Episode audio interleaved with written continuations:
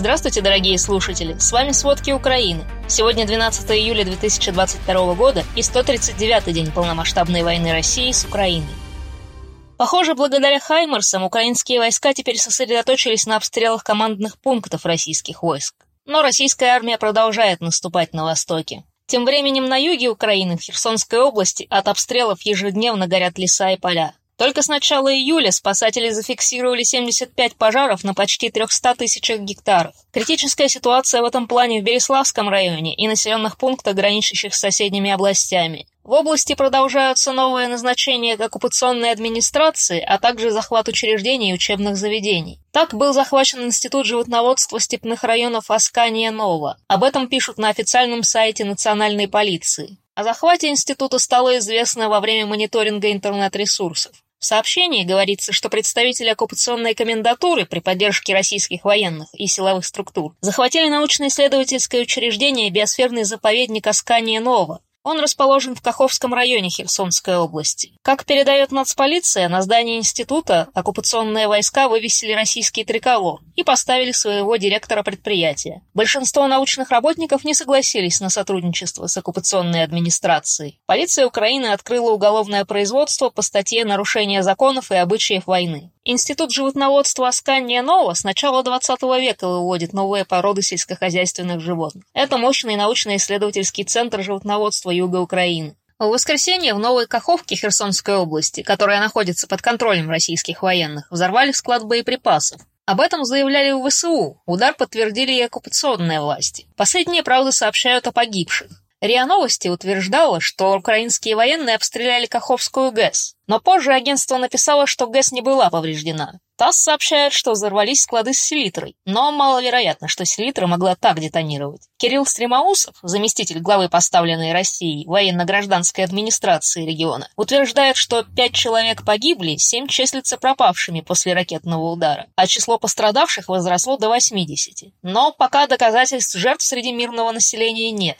Украинские власти в то же время утверждают, что в Новой Каховке в воскресенье были убиты не только множество российских военных, но и пятеро офицеров и генерал. Представитель Одесской областной военной администрации Сергей Братчук заявил о гибели 150 российских военных, в их числе генерал и пять офицеров. Это произошло в результате удара ВСУ по базе военнослужащих. А сегодня разведка Украины сообщает, что из российского плена в Херсонской области освобождены пять украинцев. Среди них военнослужащий ВСУ, бывший сотрудник полиции и три гражданских. Один из освобожденных серьезно ранен. Пока эту информацию не подтвердили независимые источники.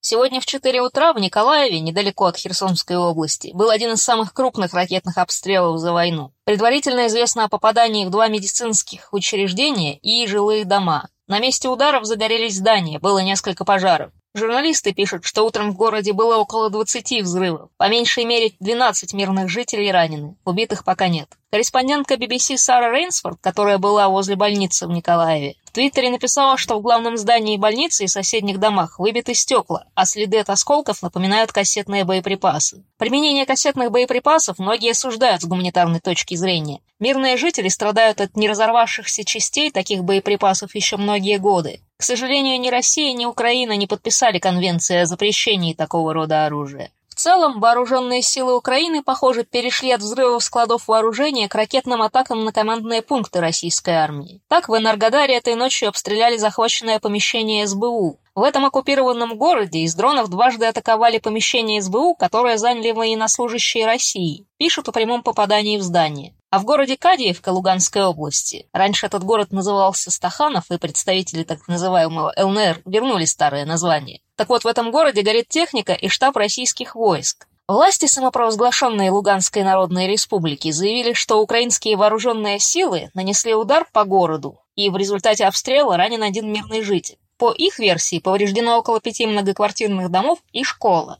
Ранее офицер так называемой народной милиции ЛНР Андрей Морочко сообщил о ракетном ударе по Стаханову в районе школы номер 10. По его словам, ВСУ могли применить для удара по этому городу реактивные системы залпового огня «Смерч», «Хаймарс» американского производства и ракетный комплекс «У». Проверить эти утверждения в условиях войны не может даже BBC, поэтому остается ориентироваться на слухи из Твиттера. Украинские блогеры утверждают, что попадание по школе и заявление об обстреле украинскими войсками жилых домов – намеренная тактика российских и пророссийских властей. Пользователь Твиттера, утверждающий, что находится в Кадьевке, пишет, что российские военные заселились в школу. Там они создали себе базу с военной техникой между этой школой и детским садом, рядом с частным сектором и жилыми многоэтажками. Последний доклад ООН о правах человека в условиях войны говорит, что такой тактикой часто пользуются и российские, и пророссийские военные. К сожалению, украинские ей иногда тоже не брезгуют. Российская армия продолжает атаки и наступления на востоке Украины. Почти каждый день обстрелы приводят к смертям среди мирных жителей. К середине дня сегодня из-под завалов пятиэтажного дома в городе Часов Яр достали 35 погибших, 9 человек были ранены. Такие цифры обнародовал глава Донецкой областной военной администрации Павел Кириленко. Спасателям удалось найти и поднять из-под завалов еще несколько тел, в том числе тело девятилетнего мальчика. Очищено только 70% завала. Спасательная операция продолжается. Напомним, вечером 9 июля российские войска нанесли удар Искандерами по часовому яру. Ракеты попали в жилую пятиэтажку. Тогда местные власти сообщали, что под завалами могут находиться более трех десятков человек. Минобороны России подтвердила удар по этому городу, хотя и очень странно. Там заявили, что ракетным ударом по часовому яру уничтожено более 300 националистов. Из независимых источников нет никаких свидетельств и даже слухов о том, что рядом были какие-то части или военная инфраструктура. Прокремлевские блогеры, конечно, выдали версию, что там было общежитие ВСУ,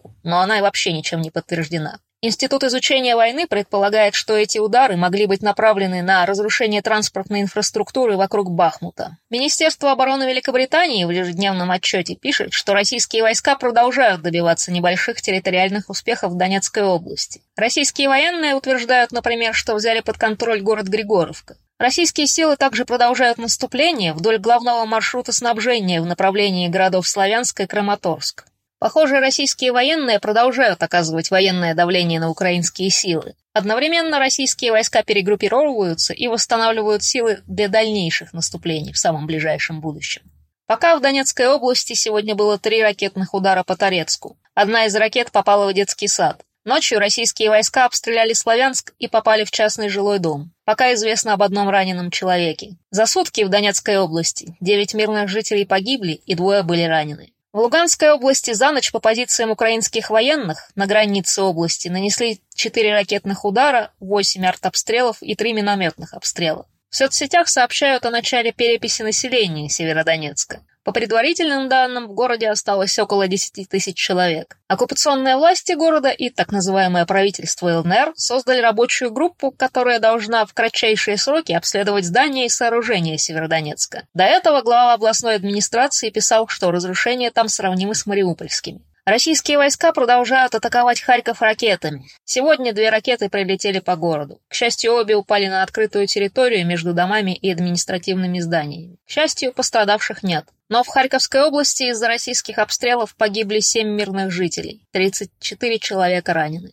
Но есть и небольшие хорошие новости. Первые восемь иностранных судов прибыли в порты Украины, чтобы экспортировать агропродукцию. Военно-морские силы ВСУ обеспечивают безопасность перевозок. Для экспорта используют канал Дунай-Черное море. Пресс-служба ВМС ВСУ докладывает, что этот путь стал возможен благодаря освобождению острова Змеиный от российских военных. С острова можно контролировать надводную и во многом воздушную обстановку на юге Украины. Пока российские войска были на Змеином, движение гражданских судов в южной части Украины было заблокировано. Из-за российской агрессии и блокады в Черном море в украинских портах застряли миллионы тонн зерна, его значительная часть была предназначена для борьбы с голодом развивающихся стран. Возобновив экспорт агропродукции по речному пути, Украина, если не разрешит мировой продовольственный кризис, то точно ослабит его. В то же время Украина ведет переговоры об экспорте зерна с Турцией и Организацией Объединенных Наций то же время зарубежные санкции медленно, но верно разрушают западный бизнес в России. Французская сеть косметических магазинов Sephora заявила о полном уходе из России. Компания собирается продать все свои акции дочерней компании и ее местному генеральному директору. В дальнейшем сеть будет работать под брендом Иль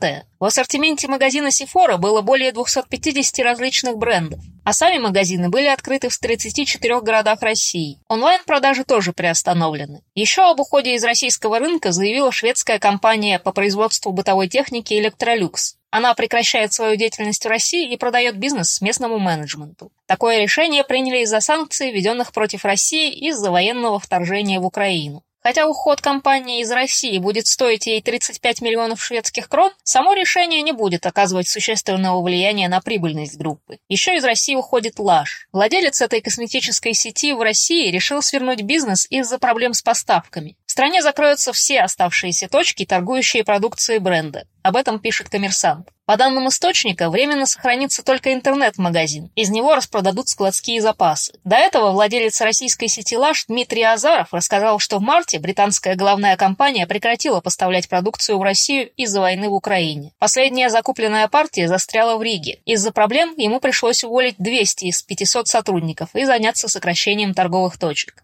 А в ближайшие недели Европейский Союз планирует предложить новый пакет санкций против России. Об этом сообщает Bloomberg со ссылкой на свои источники. Новый пакет санкций может включать ограничения на импорт золота, некоторые изменения в отношении введенных ранее санкций и расширение санкционных списков для физических и юридических лиц. В то же время отмечается, что решения об ограничении цен на российскую нефть пока не ожидаются. До сих пор это обсуждают. По данным агентства, некоторые страны-члены сообщества настаивают на расширении санкций в отношении российского газа, но подавляющее большинство стран ЕС не поддерживает подобные меры. Россия считается второй по величине в мире золотодобывающей страной, но отраслевые аналитики считают, что запрет на экспорт золота будет символичным. Уже наложенные санкции фактически закрыли рынки ЕС и США для России. А Украину старается финансово поддерживать даже небольшая Литва. Правительство Литвы одобрило пакет помощи Украине на сумму в 10 миллионов евро. Об этом пишет европейское издание «Юрактив». Деньги пойдут на восстановление жизненно важной инфраструктуры и для оказания основных услуг. Литва – это один из самых активных союзников Украины. Несколько дней назад, например, в Украину прибыл беспилотник «Байрактар», на который собирали деньги литовцы. Средства были собраны краудфандингом всего за три дня. Однако после этого турецкая компания-производитель беспилотников заявила, что передает Байрактар бесплатно, а собранные деньги пойдут на боеприпасы. В то же время советник президента США по национальной безопасности Джейк Салливан сообщил, что Иран готовится предоставить России несколько сотен беспилотников и научить российских солдат использовать эти дроны. Об этом пишет Рейтер. А до этого в The Guardian сообщалось, что Россия получает боеприпасы и военную технику из Ирака для военных действий в Украине. Это с помощью иранских сетей по контрабанде оружия. Салливан уточнил, что пока нет точной информации, успел ли Иран уже что-то передать стране-агрессору. По его словам, Россия понесла серьезный ущерб на поле боя в Украине, а удержание оккупированных территорий на юге и востоке страны сказывается на боеспособности российской армии. Поэтому России каким-то образом надо восполнять свои запасы, и Иран готов ей в этом помочь. Как позже уточнил спикер Совета нацбезопасности, эта информация базируется на рассекреченных разведданных. Спасибо, это были все основные новости о войне России с Украиной к середине 12 июля. Помните, правда существует, а мы стараемся сделать ее доступной. Если вам нравится то, что мы делаем, пожалуйста, поделитесь этим подкастом с друзьями в России. Для нас это очень важно. До встречи!